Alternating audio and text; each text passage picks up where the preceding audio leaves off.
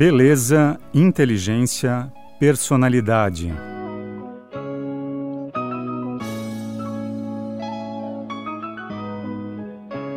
Entrevista exclusiva com Renata Fã para a Performance Leader.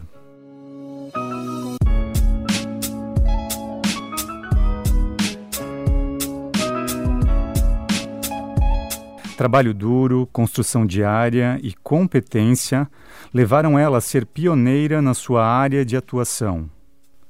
Sendo inicialmente conhecida como Miss Brasil, Renata Fã conquistou o respeito na sua carreira como profissional da comunicação e inspira homens e mulheres com a sua trajetória e modo de conduzir, há 12 anos ininterruptos, um programa esportivo televisivo diário seu desafio é se reinventar constantemente, movida pela busca da excelência em tudo o que faz. Uma mulher que deixa sua marca de modo genuíno.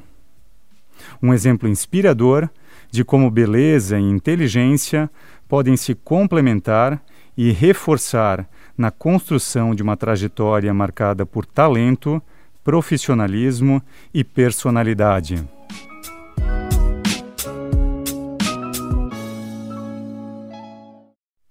E o que foi mais marcante nessa sua trajetória na televisão? Na TV, o fato mais marcante da minha carreira é que eu sou a primeira mulher e talvez única em TV aberta que tenha uma mesa redonda diária, de segunda a sexta, de abrangência nacional. Muitas mulheres fizeram sucesso nessa área, mas ficaram alguns anos, algum tempo, já mudaram. E até acho interessante você também ter novos ares, de repente se reciclar como profissional. Mas hoje é um desafio me reinventar no mesmo lugar, no mesmo horário, com o mesmo público, trabalhando com as mesmas pessoas nos bastidores e também aqueles que aparecem no vídeo. E isso é um desafio, porque eu nunca imaginei que a manutenção fosse tão custosa, tão difícil e que exigisse tanto de um profissional. Porque é muito mais fácil você falar assim: ó, oh, já marquei época aqui, já consolidei meu espaço, agora eu vou trocar agora eu vou fazer uma coisa diferente. Mas por que não dar sequência, me renovar com o meu público, com as pessoas, com os diversos veículos de comunicação que você acaba abrangendo? A gente sabe que o meio esportivo, e se a gente considerar ainda mais o futebol, é um ambiente, é um meio ainda muito masculino. E você teve que superar muitos desafios, naturalmente, nesse percurso. Porém, hoje você navega com muita tranquilidade e é muito respeitada nesse meio. Como foi esse processo de conquista? Na verdade, é, você aprende todos os dias.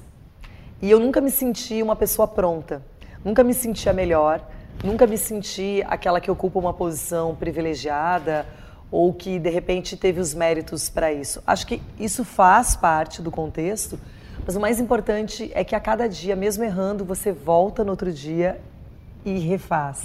Você se reinventa, você se revigora. Mesmo acertando, aquele acerto ele vale por um dia. Porque você tem que recomeçar no outro dia, no mínimo com a mesma qualidade, no mesmo patamar.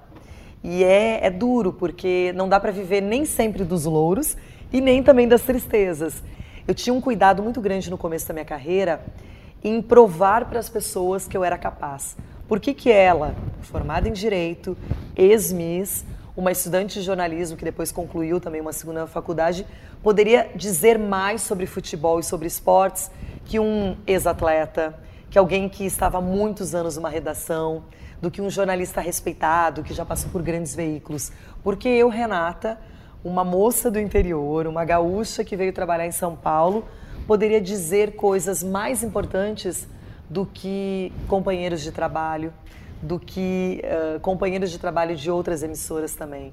Eu tinha que provar isso para o público, eu tinha que mostrar para as pessoas que o meu conhecimento era de acompanhar o máximo possível é, um número enorme de partidas de futebol, um número máximo de partidas em outros esportes também e falar coisas com consistência, com coerência. Então eu tenho que ter essa propriedade. Eu fui conquistando isso diariamente debatendo com civilidade, mostrando as minhas opiniões sem ofender as pessoas.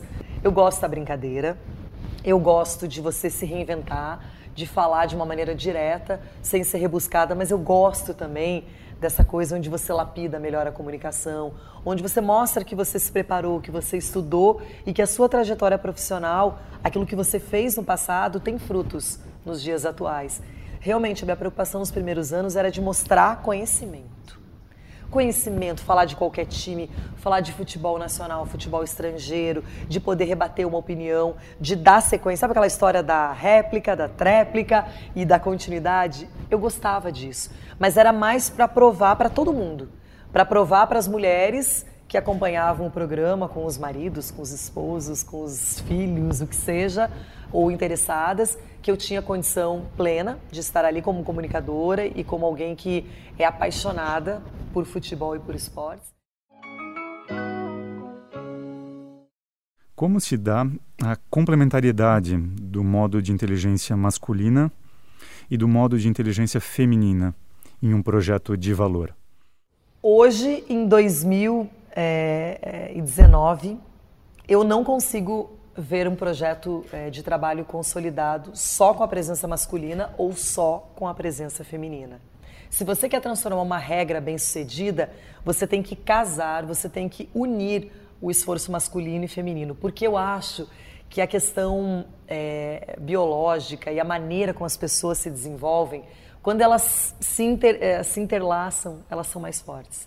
Então, hoje, numa empresa, em televisão, em qualquer lugar onde você desenvolva uma atividade profissional, se você conseguir reunir um bom trabalho, uma civilidade, uma convivência interessante entre homens e mulheres, você vai alcançar objetivos com mais facilidade.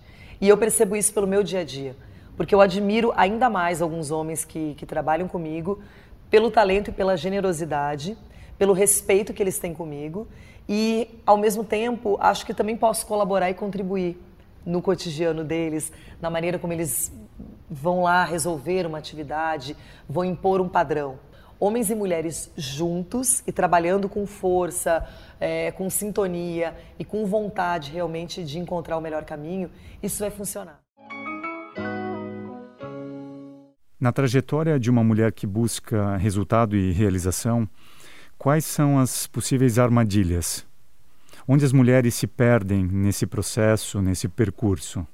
Se perdem na vaidade, na autoestima elevadíssima, exageradíssima, quando você começa a achar que você é melhor que os outros. Quando você acha que é a única que pode desenvolver aquele trabalho, que você domina aquele ambiente. É importante ter autoconfiança e ter a certeza daquilo que você faz. Mas se você não olhar para os lados e você constantemente não se policiar para ter momentos é, de fragilidade superá-los, você vai, vai cair numa armadilha. E muita gente já caiu, especialmente na minha área. Eu já vi pessoas promissoras, mas que achavam que só a beleza era suficiente, ou só o conhecimento esportivo, é, ou só a história, a trajetória no mundo do futebol, no mundo de qualquer esporte, que isso seria sustentável. Na verdade, tudo isso é importante, mas você precisa agregar muito mais. A gente nota que você é, construiu a sua trajetória sem abrir mão da própria feminilidade. E é comum a gente notar em mulheres que é, atingem cargos de liderança ou que buscam ser executivas ou, ou abrir caminhos nas suas áreas de atuação profissional, muitas vezes deixarem esse lado. É, como que se dá esse aspecto de cultivar a feminilidade? As poucas mulheres que eu acompanhava em televisão, quando eu era criança e adolescente, não eram mulheres femininas. Eram mulheres que exageravam talvez um aspecto masculino para poder se defender e para poder trabalhar a manutenção do, do que elas desenvolviam. Eu sempre fui uma pessoa uh, não extremamente vaidosa, mas extremamente feminina. O MIS me trouxe mais vaidade, porque eu convivi num, num lugar em que é, havia uma comparação constante pela beleza. Então, quando eu entrei em televisão, eu nunca deixei de usar o salto mais alto e fino que eu usava como Miss e que eu uso no dia a dia. Eu não deixei até hoje que cortasse meu cabelo, independentemente da moda, que agora a moda, ah, o long bob, cabelo curto, isso não interessa. Eu sou uma mulher alta, eu gosto de cabelo comprido, tenho 41 anos, muita gente acha que já nem condiz mais com a minha idade. Eu nunca tive medo, por exemplo, de chegar num ambiente é, e colocar um, uma saia um pouco mais curta e achar que isso fosse ser mais importante que a minha comunicação. Eu não sou provocativa. no meu jeito de vestir, no meu jeito de ser. Mas eu sou uma pessoa que eu chego e eu chamo atenção. Eu chego e eu causo impacto. E eu sei como causar impacto. E qual é a sua visão de liderança? É impossível você, uh, em termos profissionais, eu vou falar, é impossível sem um grande líder, sem um condutor de um grande projeto, sem uma inspiração, sem uma fonte propulsora, você ter a melhor performance. A liderança, ela é importantíssima e ela é natural. Tem pessoas que trabalham aspectos de liderança e vão melhorá-los, mas não serão os principais líderes. Não serão aqueles que talvez gerações e gerações vão lembrar e vão buscar uma fonte de conhecimento.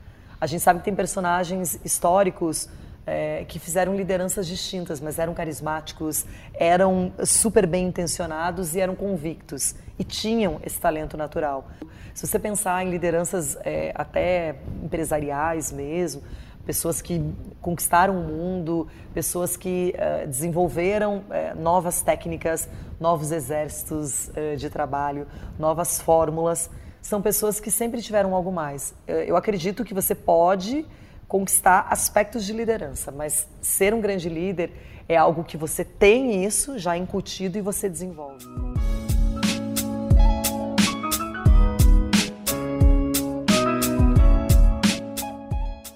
Você acabou de ouvir nesse podcast a entrevista exclusiva de Renata Fã para a 21ª edição de Performance Leader. Esse conteúdo está também disponível em formato de texto e vídeo no aplicativo Leader.